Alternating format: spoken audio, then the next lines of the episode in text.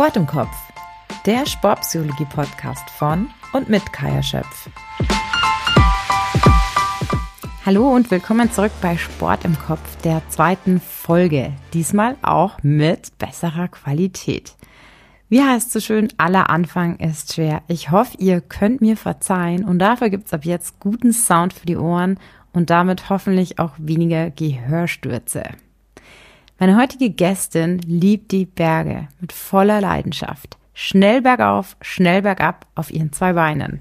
Herzlich willkommen, Kimi Schreiber. Hi Kaya, ich freue mich sehr, dass ich, dass du mich eingeladen hast. Sehr gerne und schön, dass du dabei bist, liebe Kimi. Die meisten von euch, die im Sport, vor allem im Trailrun, sehr affin sind, kennen wahrscheinlich Kimi Schreiber. Diejenigen, die sie nicht kennen, Kimi ist eine sehr erfolgreiche Trailrunnerin. Ich weiß aber auch, dass du, liebe Kimi, eigentlich aus Teamsportarten kommst und ein Riesenfan von Handball-Weltmeister Dominik Klein bist, der ja in der ersten Folge dabei war. Stimmt das? Ähm, also, dass ich ein Riesenfan vom Dominik bin, das stimmt natürlich. Ähm, vor allem, weil der Dominik Handball gespielt hat und ich eine, eine wahnsinnig großartige Handballkarriere hinter mir habe. Ähm, ja, ich komme tatsächlich vom vor allem Handball, aber auch Tennis. Also es war schon immer so eine Tendenz hin zum Einzelsportler erkennbar, würde ich sagen.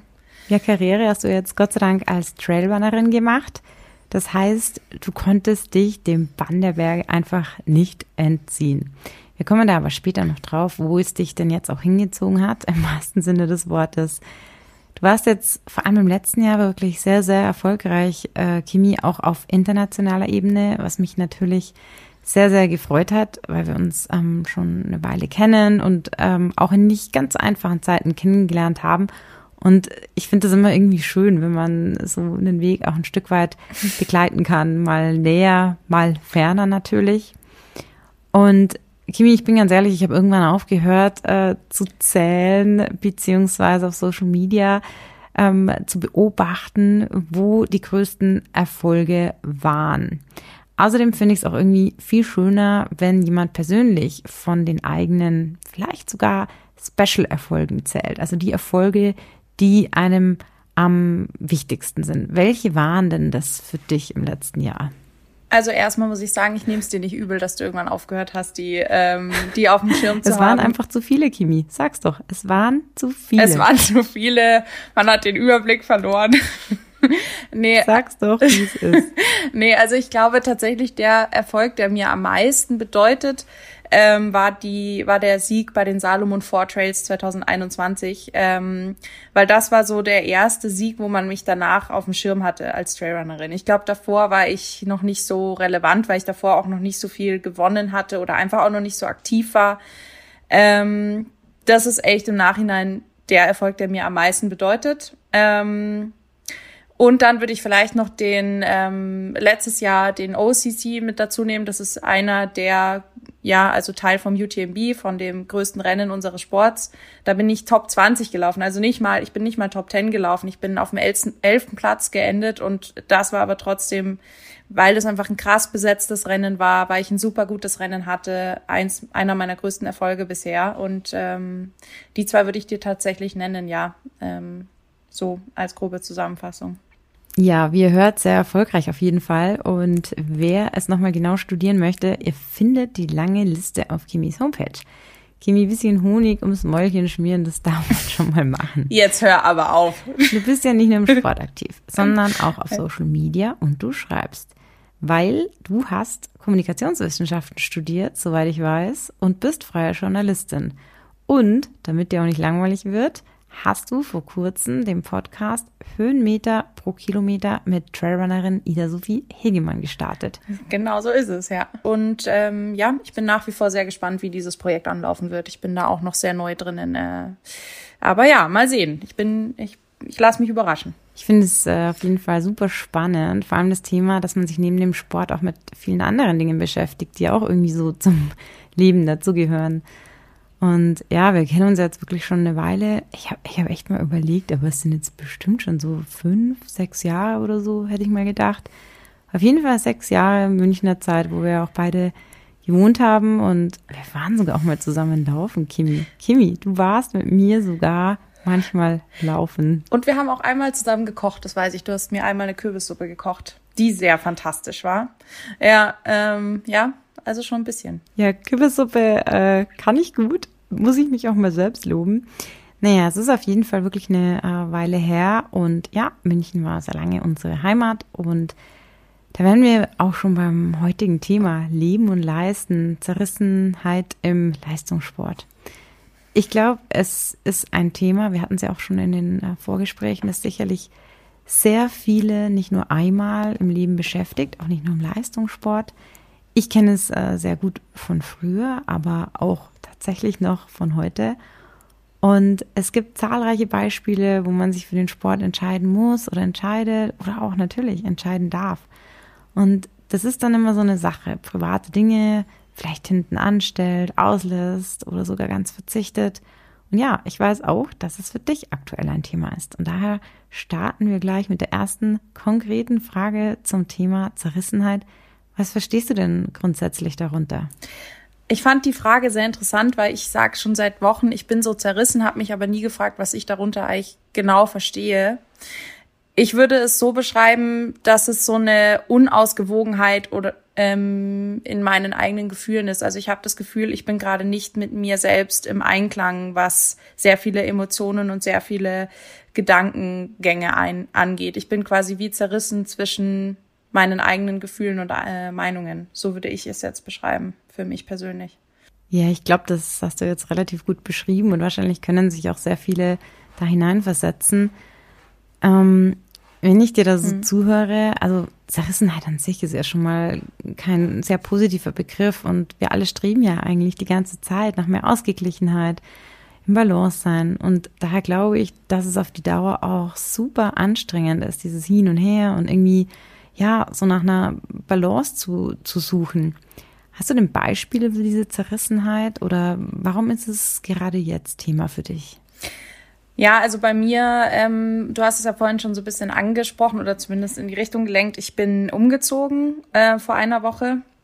Ich bin nach Chamonix gezogen, also nach Frankreich und habe diesen Schritt bewusst gemacht, ähm, vor allem aus sportlicher Sicht würde ich sagen, weil ich hier natürlich die perfekten Bedingungen fürs Trailrunning habe und die einfach in München nicht gegeben waren. Ich hatte zwar den Olympiaberg vor der Haustür, aber ja, das war irgendwann auch nicht mehr ausreichend und ich ich weiß nicht, so ein Umzug hat immer eine gewisse, einfach einen Umbruchsgedanken mit sich. Es hat sich, es verändert sich wahnsinnig viel und Veränderung macht Angst. Ähm, und ich glaube, das hat so ein bisschen dazu geführt, dass ich mich schon hier und da gefragt habe, also weil ich mich einfach auch, weil ich München auch sehr liebe. Also ich, ich bin einfach eine Trailrunnerin, die auch gerne Stadtkind ist. Und das ist eine Zerrissenheit, weil also auch wenn ich bei uns ins Team gucke, bin ich mit die Einzige, die sich in der Stadt wohlfühlt.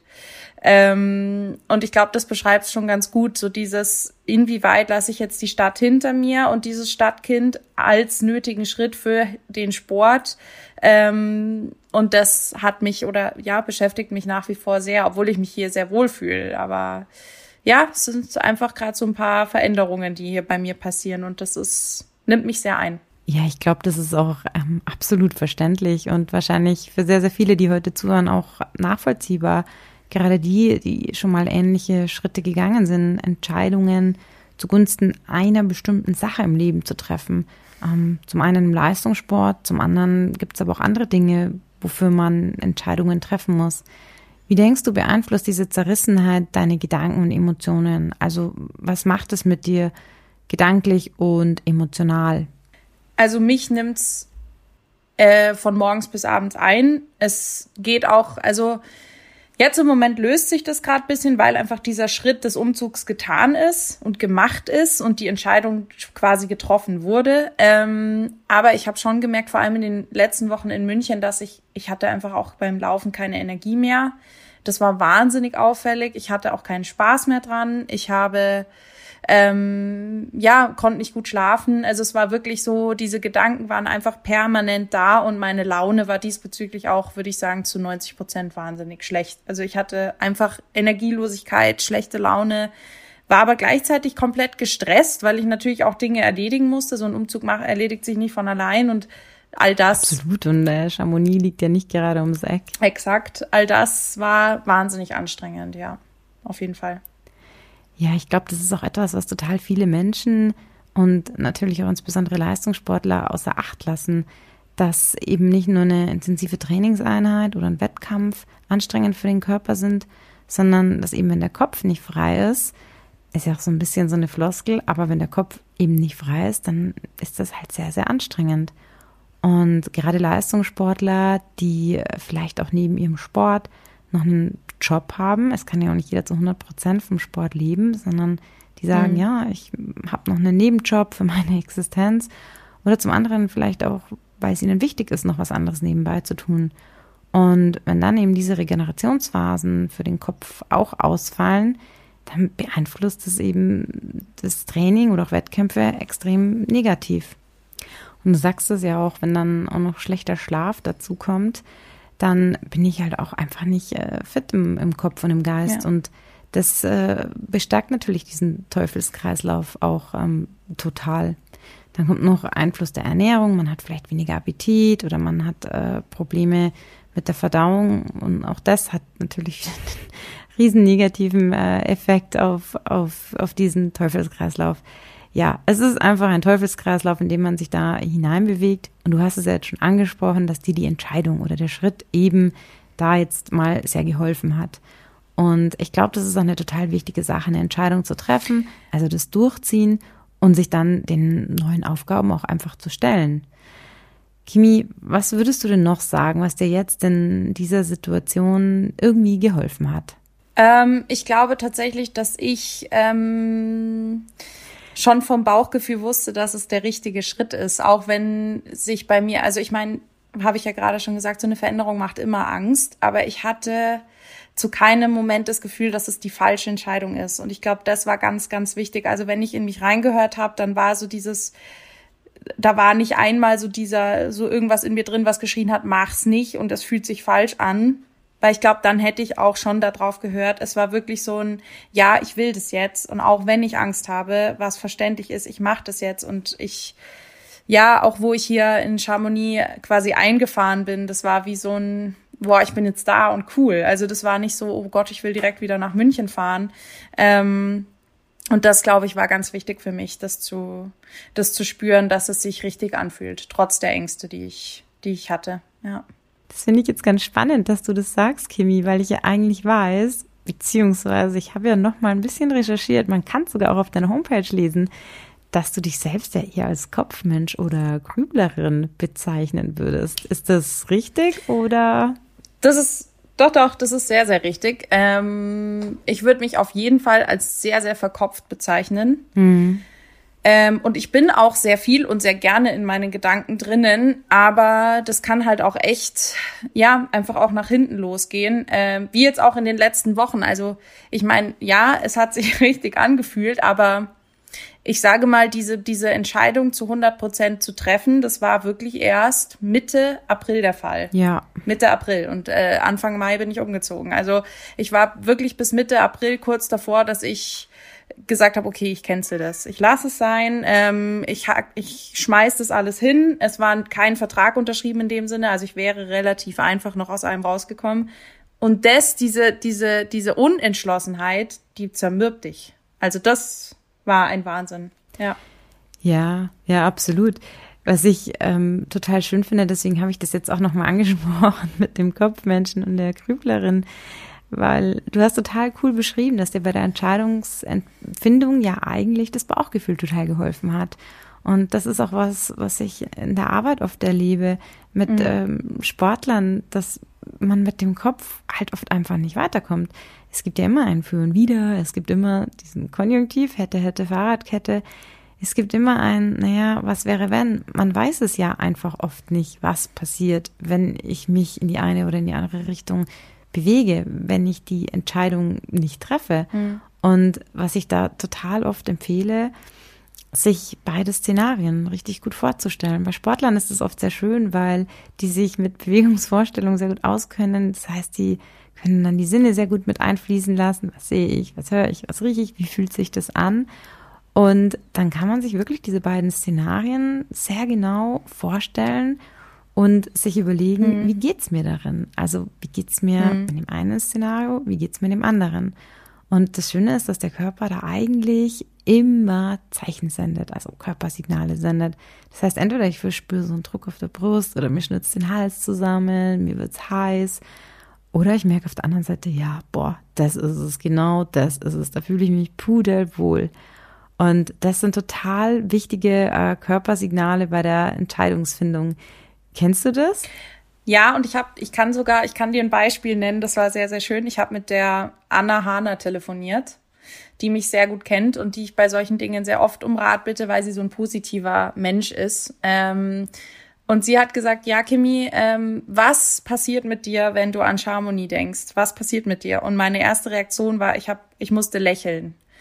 Ähm, und dann habe ich gesagt, okay, ich muss gerade ganz breit grinsen. Und sie sagt, ja, also dann hast du doch deine Antwort.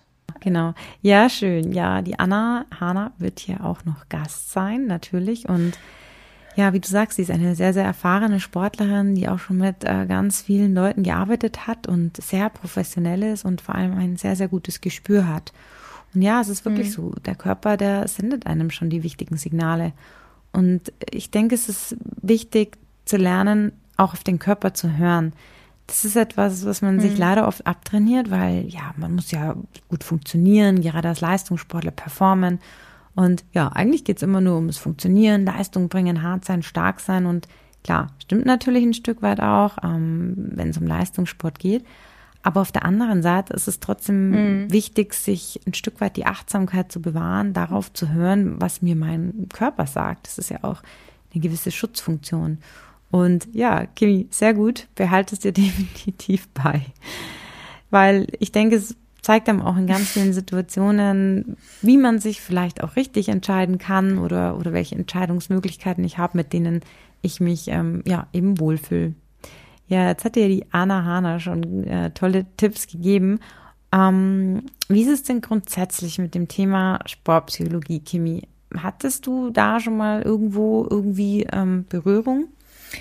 Ähm, also ich muss sagen, bis vor kurzem tatsächlich noch nicht wirklich. Ähm, ich hatte schon immer, also ich, ich wusste schon immer oder ich merke seit geraumer Zeit, dass ich mich sehr mit dem Thema Therapie auseinandergesetzt habe, noch gar nicht so richtig in die Richtung mit, mit dem Sport in Zusammenhang das zu bringen, aber ich ja, ich habe immer mehr mich einfach damit auseinandergesetzt, was macht eigentlich oder was genau hat eigentlich die Psyche, sprich mein verkopftes Wesen mit meiner Leistung zu tun, was ja enorm viel ist. Ähm, und wir haben jetzt seit diesem Jahr einen Team, äh, Sportpsychologen, also im Adidas Terex Team, äh, der Kai und ähm, Jetzt muss ich es kurz anmerken. Kai Engbert, mein Diplomweitsvater. ja. Total schön, so schließen sich die Voll, Kreise. Ähm, haben wir schon gesagt, dass diese Bubble dann doch sehr klein auch manchmal ist. Und ähm, ja, ich habe ihn ähm, im März kennengelernt und ich arbeite jetzt auch mit ihm zusammen, weil ich äh, und finde es auch mega, mega super von unserem Teammanager, dass er den Kai mit an Bord geholt hat, weil man schon auch gemerkt hat, dass wir alle da, also nicht alle, aber viele ähm, aktiv da sich gleich mal drum bemüht haben. Das, da sieht man einfach, dass Leistungssport einfach nicht nur mit körperlicher Belastung zusammenhängt, ähm, und ich habe bisher sehr, sehr gute Erfahrungen damit gemacht. Also mir hilft es enorm. Ja. ja, du sprichst ja was äh, ganz Wichtiges und Schönes an, dass im Leistungssport einfach ab einem gewissen Niveau alles Profis sind und die sind natürlich super, super gut, gerade mhm. physisch. Man sagt ja auch, ähm, irgendwann so das letzte Quäntchen zum Erfolg sind 10 Prozent physisch und 90 Prozent mental, also psychisch die sind einfach alle gut ab einem gewissen Niveau. Und äh, ja, es gibt immer die 1, 2, 3, vielleicht eine absolute ähm, Ausnahmetalente. Aber ansonsten mm. ist eben schon oft der Kopf, der die Streu vom Weizen trennt und halt das letzte Quäntchen irgendwie ja. ausmacht. Und ähm, ja, ich, also ich, dieses, genau dieses Thema, wir sind alle jetzt ab einem gewissen oder an einem gewissen Niveau angekommen, wo wir alle gut sind das ist auch echt wahnsinnig, also so schön das ist, im Team unterwegs zu sein, aber das kann auch wahnsinnig belastbar sein, weil ich, ich sag mal, im Alltag wären wir wieder bei dieser Zerrissenheit irgendwo, wenn wir alle bei uns zu Hause sind, da bist du halt dann irgendwie was Besonderes mit dem, was du tust. Ähm, und bist halt auf einmal, du, du, du wirst als Läuferin gesehen und wahrgenommen für deine Leistung und auf einmal bist du im Team unterwegs und alle machen das. Und dann musst du aber irgendwie trotzdem versuchen, dich da rauszuheben und musst noch besser sein oder hast das Gefühl, es sagt ja niemand, du musst es, aber du selber verlangst es von dir, ähm, sind wir auch wieder bei diesem Druck und ähm, man dann verkopft man sich in diese Leistung rein und dann ist man schon wieder in diesem negativen Kreislauf drinnen und genau da hilft dann also mir zumindest jemand wie der Kai, der dann einfach mal zuhört und auch so ein bisschen diesen Druck wieder rausnimmt. Also mir ja, mir hilft es sehr, da einfach drüber zu sprechen und das loszuwerden dann in dem Moment. Ja. Ich denke, das wird sehr, sehr vielen helfen. Und ich glaube, es kommt auch immer mehr und wird auch immer mehr angenommen, weil es ja auch total wichtig ist, sich mal mit sich selbst zu beschäftigen, sich das auch zu gönnen, also zuzulassen und zu sagen, mhm. hey, ich nehme das jetzt mal raus, ich möchte mich jetzt einfach mal mit mir selbst ähm, irgendwie auseinandersetzen. Und auch da, glaube ich, ist es nur von Vorteil. Also jetzt nicht nur im Leistungssport, sondern auch im Privaten, im Leben, so für die persönliche Weiterentwicklung. Und Mhm. Ich glaube, das beeinflusst sich auch äh, gegenseitig. Voll und es ist vor allem also gar nicht mal nur Gespräche mit jetzt dem Kai, ähm, quasi einem professionellen ähm, diesbezüglich, sondern auch Gespräche mit meiner Familie, Freunden, sowas wie die Anna zum Beispiel. Das, das sind alles Gespräche, wo ich Gedanken loswerde, wo ich drüber spreche, wie es mir geht in meiner aktuellen Lebenssituation und ich finde es sehr interessant zu sehen, was das mit mir macht, weil wenn es ausgesprochen ist, fühlt sich auch einfach nochmal anders an, als wenn man selber die ganze Zeit in seinem Kopf festhängt und darüber nachdenkt. Und ähm, ich bemerke gerade bei mir schon so ein Umdenken, so ein bisschen so dieses Thema, okay, Sport und ich bin eine Athletin und ich bin das gerne und ich bin da stolz drauf und ich bin jetzt nach Chamonix gezogen, um dem Ganzen vielleicht nochmal, um da noch besser zu werden drin, aber was gibt's darüber hinaus noch? Und allein das mal anzusprechen und auszusprechen, war für mich schon echt eine schöne Sache. Also kein, zu keinem Moment etwas, was sich irgendwie falsch angefühlt hat. Und ja, deswegen ähm, finde ich dieses Thema verkopft sein und ähm, mentale Gesundheit und mentale Belastbarkeit im Sport unfassbar groß und wichtig. Und es kommt ja jetzt auch immer mehr. Ich meine, sonst hätten wir so jemanden wie den Kai nicht im Team. Absolut, bin ich total bei dir. Und ich finde das auch ein super schönes Beispiel, Dinge anzusprechen ist sicherlich auch ein Stück weit die Idee, wie ich auf diesen Podcast mhm. kam, Dinge anzusprechen. Ja, auch mhm. vielleicht bei dem Thema so ein bisschen ähm, zu entmythisieren, weil ich glaube, da herrschen auch immer noch äh, viele Vorurteile zum Thema Sportpsychologie oder Psychologie mhm. insbesondere. Und ja, das eine ist, die Sache anzusprechen. Und das andere ist, wenn man da vielleicht jetzt nicht gerade die Möglichkeit mhm. dazu hat, man kann Dinge ja auch total gut aufschreiben ist ja auch dein Beruf zu schreiben. Und ich finde, das ist eine total schöne und vor allem auch einfache Möglichkeit, Dingen den Raum zu geben, also den eigenen Gedanken, Bedürfnissen mhm. mal einen, einen, Platz zu geben, den Raum, wo sie sein können ähm, und sie somit vielleicht auch nur temporär, aber erstmal aus dem Kopf zu schaffen. Und das ist ein super Tool, wenn ich jetzt vielleicht nicht gerade äh, die Möglichkeit habe, professionellen Ansprechpartner mhm. zu haben oder auch äh, mir ein Umfeld fehlt, das das nachvollziehen kann so erstmal den Dingen ihren, ihren Raum zu geben. Ich finde, das ist was total Schönes. Und es schafft auch voll Erleichterung in der, in der Birne erstmal. Voll, aber es ist bei mir jetzt so eine Zwickmühle auch, weil da hatte ich es auch mit dem Kai von, weil er hat gesagt, ganz oft rät er seinen oder rät er jemanden, der gerade irgendwie eine Blockade im Kopf hat, geh doch ein bisschen raus und beweg dich. Ja gut, und das ist jetzt bei mir halt wiederum genau das Problem, weil das ist ja mein Job. Ähm, und dann ist im nächsten Moment so, ja, dann schreib's doch auf. Ja, aber das ist auch irgendwo mein Job. Das heißt, ich habe halt, ähm, also natürlich auf der einen Seite das Glück, dass ich meine Leidenschaften irgendwie beide als Beruf habe. Auf der anderen Seite kann das auch echt dann ähm, mal irgendwie auch mal nach hinten losgehen, weil ich würde sehr gerne, ich meine, ich habe nicht immer Intervalle auf dem Plan stehen. Natürlich ist das Training dann auch oft mal was zum Loslassen und zum Kopf freikriegen. Ähm, aber es ist eben dennoch Training. Es ist kein, ähm, es ist jetzt nicht nur Spaß zum Vergnügen, ähm, laufe ich jetzt mal eine Stunde und krieg den Kopf frei. Und ich glaube, das ist auch was, was nicht immer leicht ist und wo was auch oft unterschätzt wird bei Sportlern, dass wir einfach schon auch diesen inneren Schweinehund haben und den tagtäglich überwinden müssen, manchmal nicht so arg müssen, sondern das auch gerne tun. Aber ich glaube, das wird schon unterschätzt, was das eigentlich auch macht mit dir, wenn du jeden Tag das auf einmal machen musst. Ähm, ja, von daher, ja. Weißt du, wie ich meine?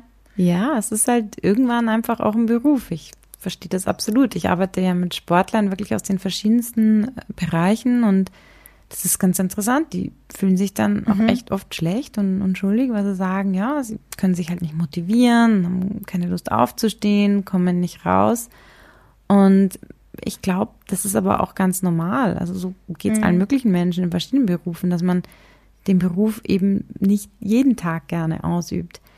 Was beim Sportler natürlich schon auch dazu kommt, was auch wieder so zum Thema Zerrissenheit gehört, ist, man reist viel, man ist viel unterwegs, mhm. es sind oft andere Zeiten über anderen Menschen. Es hat häufig mit Verzicht zu tun, weil man Hochzeiten absagen muss, Geburtstage absagen muss. Ähm, wie du meintest, du liebst ja auch das Stadtleben. Du hast viele Freunde, die jetzt nicht so sportlich sind oder zumindest halt nicht mhm. professionelle Sportler sind. Und die gehen dann gerne auf ein Konzert oder Theater oder Biergarten und dann ist man da wieder eingeladen zum Grillen. Und man muss super viel absagen. Ich kenne das auch noch von früher und es tut einem dann immer auch total leid. Kimi, wie schaffst du es da so, die Balance zu finden? Oder wie hast du dir das jetzt auch vorgenommen, damit umzugehen? Jetzt, ähm, ja, wo du auch nochmal geografisch ein Stückchen weiter weg vom zum Beispiel Münchner Stadtleben bist. Also ich muss sagen, das ist was, was, glaube ich, jetzt hier in Chamonix einfacher wird, weil hier lebt einfach der Ort vom, also hier kann ich mich wirklich sehr, sehr bewusst aufs Laufen konzentrieren, weil hier gibt's einfach, also hier lebt der Outdoor-Sport. In München fiel mir das unfassbar schwer teilweise, ähm, und ich hatte wirklich erst vor kurzem diesen Moment, das war irgendwie, ich hatte so ein Shared Office in München und da gab's ähm, kurz bevor ich umgezogen bin ein gemeinsames Weißwurstfrühstück.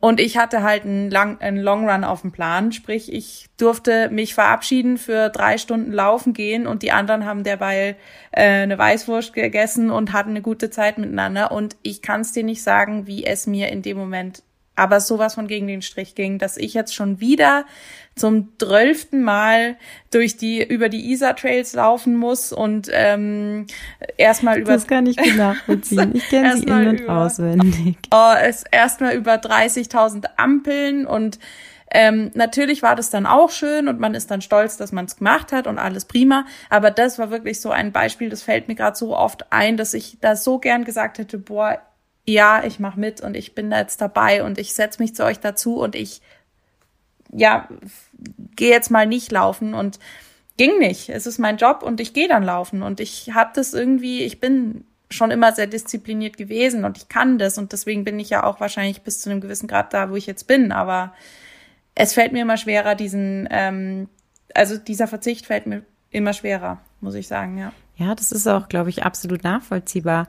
Insofern könnte man auch sagen, okay, das ist jetzt eine aktuelle Entscheidung und das hilft auch manchmal, das Leben in so Phasen einzuteilen, dass man sagt, ja, okay, das ist jetzt meine aktuelle Lebensphase und mhm. da spielt Trailrunning auf Wettkampfniveau einfach eine Riesenrolle oder die größte Rolle. Und deshalb fokussiere ich mich jetzt darauf und da bietet ähm, dir Chamonix natürlich ja extrem tolle Möglichkeiten. Es macht ja Dinge auch wieder einfacher. Du hast mehr Zeit zu regenerieren, weil du natürlich in München auch allein die Anfahrten mhm. in die Berge hast. Also das ist ja oder war ja auch super anstrengend. Und jetzt kannst du von der Haustür loslaufen. Also es bringt somit auch wieder mehr Entspannung und Regeneration rein auf der anderen Seite. Und ich glaube, es hilft manchmal, ja, so Ziele zu setzen mhm. und Fokus zu setzen und der Zerrissenheit auch irgendwie einen, einen Sinn zu geben und zu sagen, hey, das ist jetzt eine Phase und die ziehe ich durch und das ist auch wichtig für meine Ziele. Und Worst Case, Kimi, ich meine, was ist Worst Case? Also ich frage ganz, ganz gerne äh, nach den Worst Case Szenarien. Ähm, Worst Case Szenario ist eigentlich immer noch ein sehr, ich sag mal, schönes Szenario, dass ich halt sage, okay, ich habe es versucht, äh, irgendwie fühlt sich doch nicht richtig an, ich ziehe wieder zurück.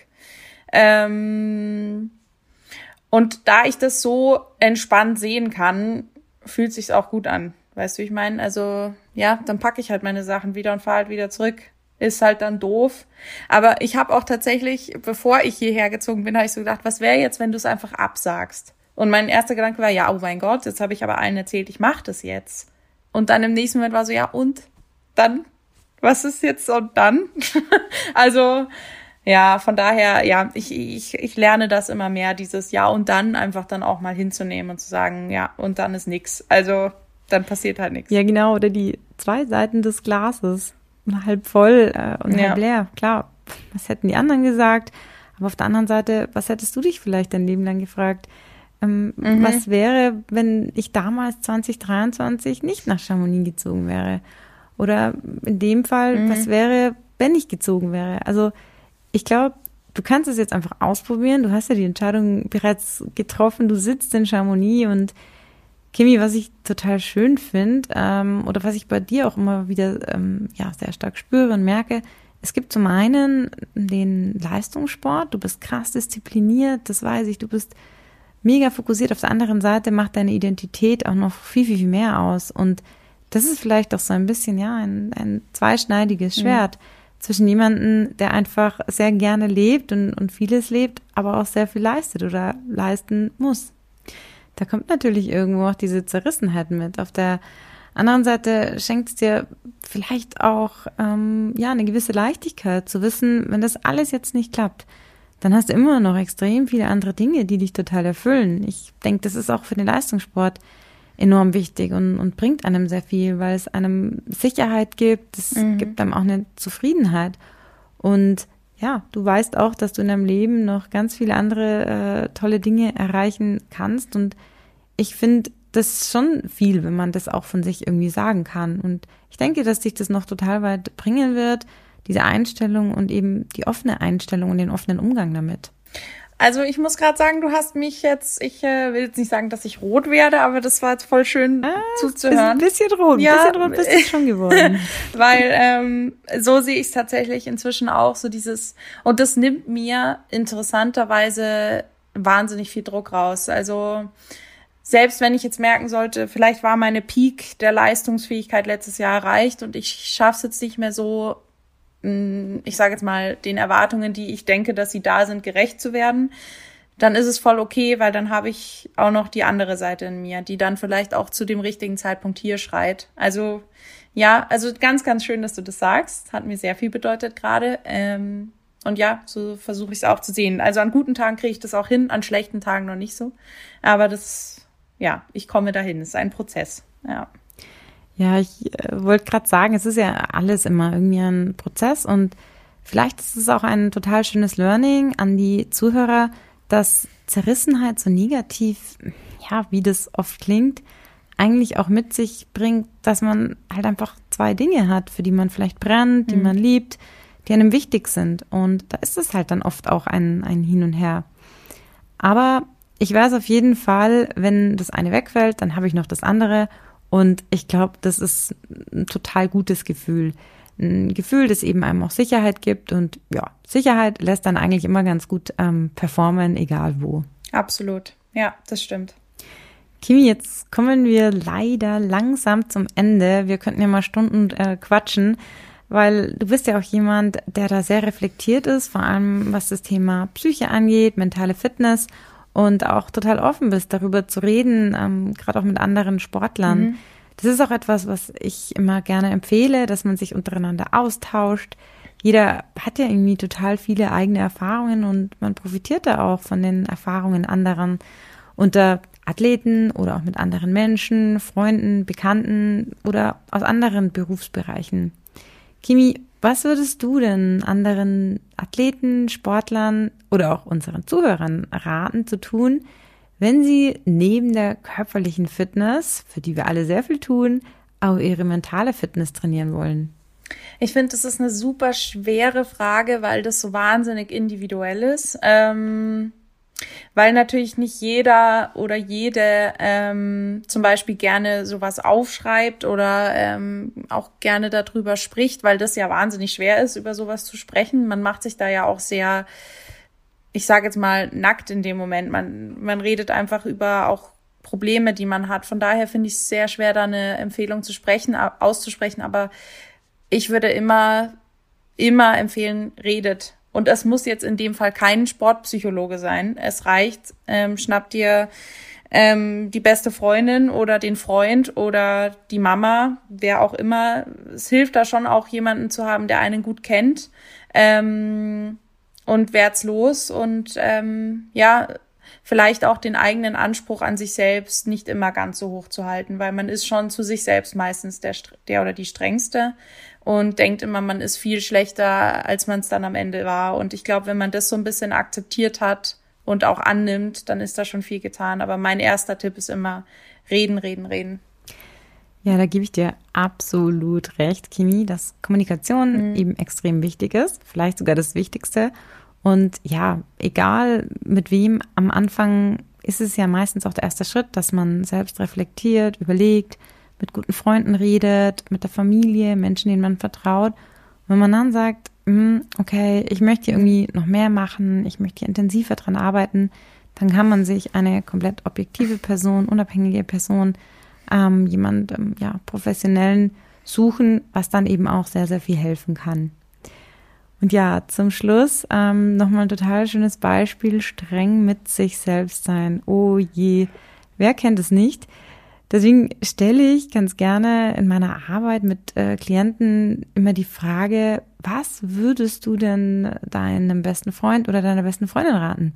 Und ja, da muss eigentlich immer jeder schmunzeln oder lachen, weil dann meistens rauskommt, dass man seinen Freunden und Freundinnen sehr milde, gut gemeinte Ratschläge gibt, die man sich meistens selbst so nicht geben würde. Aber raten in welchem Zusammenhang? Ähm, also bezüglich Problemsituationen oder ja, schwierige Entscheidungen treffen oder wenn man ausgebrannt ist, also was man dann tun sollte. Und in Bezug auf sich selbst mhm. finde ich, dass man da oft sehr, sehr streng ist. Da kommen dann so Sprüche wie, naja, ich muss halt funktionieren, die anderen schaffen es doch auch. So ein großes Problem ist es ja auch nicht. Ähm, und wenn es darum geht, der besten Freundin, mhm. dem besten Freund eben Ratschläge zu geben, da sagt man dann schon eher mal so, na ja, dann nimm dich halt mal raus und du musst lernen, dich abzugrenzen. Du kannst auch, auch einfach mal mhm. Nein sagen. Und das fällt einem bei sich selbst oft sehr viel schwerer. Mhm. Und da hilft es oft, sich vorzustellen, was man eben, ja, einem guten Spätzl sagen würde, um mit sich selbst vielleicht auch etwas milder zu sein. Also tatsächlich, da würde ich wirklich den Rat geben, ähm, nimm dich raus, weil das tatsächlich, das ist so dieses, und sei einfach auch mal sozial nicht erreichbar. Weil das ist tatsächlich was, was ich mir jetzt wahnsinnig vorgenommen habe und auch gerade durchziehe, so dieses, ich mache gerade einfach mein Ding. Und wenn das heißt, dass ich einfach jetzt mal mehrere Abende hintereinander daheim war, dann ist es so und dann ist es auch vollkommen okay. Ähm, tanz nicht auf allen Hochzeiten und hör wieder mehr auf dich und dann erledigt sich da schon ganz viel von alleine. Ja, Kimi, dann hatte ich ja richtig Glück, dass ich dich noch erwischt habe, bevor du die nächsten Wochen dein Handy abends auf Flugmodus hast. Sehr gut, ja. dass ich den Termin dann rechtzeitig mit dir ausgemacht habe. Und ja, du, ich sehe da eine große Wohnung. Ähm, insofern, vielleicht komme ich dich einfach mal in Chamonix besuchen. Ich weiß, also ich war ja schon öfters im Winter in Chamonix und es ist ein unfassbar grandioses Skigebiet mit wirklich sehr, sehr, sehr tollen, auch extremen Möglichkeiten. Ja. Und äh, du Kimi, als Ablenkung, wenn dir mal wieder jemand rät, ähm, geh doch raus und beweg dich, dann geh doch nicht laufen, sondern klettern. Das ist in Chamonix nämlich auch richtig gut. Und äh, Klettern ist ja gerade so für den Fokus und zum Abschalten, finde ich, eine richtig, richtig feine Sache.